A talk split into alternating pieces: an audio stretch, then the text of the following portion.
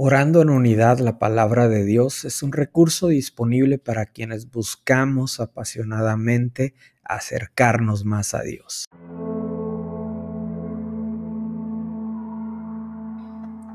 Primera de Tesalonicenses 5:18 Dar gracias en todo, porque esta es la voluntad de Dios para con vosotros en Cristo Jesús. Pablo, Silvano y Timoteo están escribiendo a la iglesia de los tesalonicenses para ser agradecidos. Están escribiendo para dar gracias en todo. Están diciendo, mantente de manera constante en acción de gracias. ¿Por qué cosas vas a dar gracias el día de hoy? Hoy está Carlos David conmigo y este es un ejercicio que hacemos de manera constante. ¿Por qué cosas vas a dar gracias hoy, Carlos David? Por todo lo que tenemos, por todo lo que nos dio y, y porque murió en la cruz por nosotros.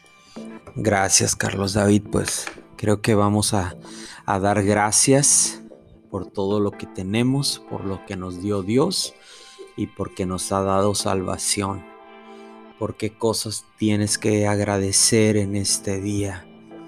Quizá en algunos momentos hemos olvidado el agradecimiento y hemos puesto palabras de queja, hemos puesto palabras de desánimo. Ha habido una queja constante en nuestras vidas. Si tú y yo el día de hoy nos preguntamos qué cosas son por las cuales debo de estar agradecido, te aseguro que vas a encontrar más de tres. Padre, gracias por lo bueno que tú has sido con cada uno de nosotros. Gracias por todas y cada una de las cosas buenas que tú nos das. Gracias por estar con nosotros. Gracias porque prometiste estar con nosotros siempre, nunca dejarnos, nunca abandonarnos, sino sostenernos con la diestra de tu justicia. Gracias por dar a tu Hijo en la cruz para darme salvación, para darnos salvación. Hemos traído a nuestra mente actitudes incorrectas y en lugar de agradecimiento, en este día decidimos agradecer. En este día decidimos decirle a nuestra alma que dé gracias. Agradecemos por la vida. Agradecemos porque tu misericordia es nueva cada mañana. Agradecemos porque tu fidelidad es grande. Agradecemos por nuestra familia. Agradecemos por nuestros padres, por nuestros hijos, por el matrimonio, Agradecemos por la fuente de ingresos. Creemos que en nuestras vidas podremos mantener una actitud de agradecimiento constante sabiendo que tú estás en control, sabiendo que tú estás por sobre toda circunstancia, Agradecemos cuando estamos por verdes pastos, como dice el Salmo 23. Agradecemos aún cuando vamos por el valle de sombra de muerte.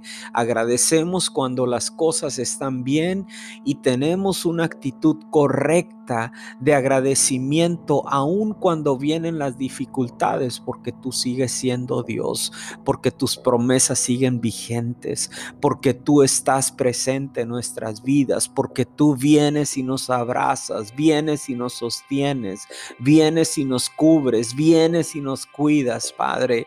Gracias, este día decido agradecer todo lo bueno que tú has sido conmigo. Agradezco, Padre, que me has dado vida.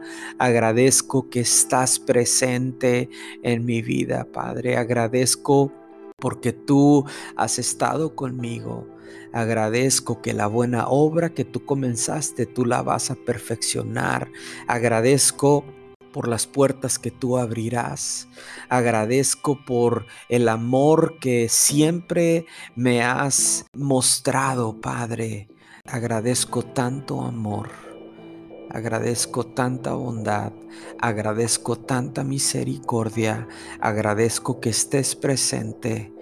Te doy la gloria, te doy la honra, te doy la alabanza y bendigo tu nombre, Padre. Yo creo que en mi vida se está desarrollando un corazón agradecido en el nombre poderoso de Jesús. Amén.